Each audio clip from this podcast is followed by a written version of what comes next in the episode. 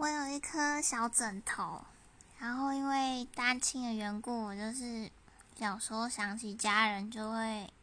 会哭，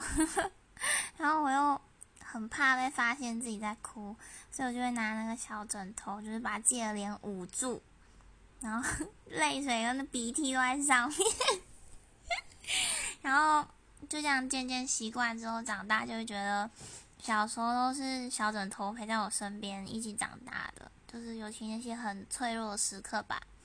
所以现在睡前就是一定要抱着小枕头，对，这应该就算是我的精神鸦片喽。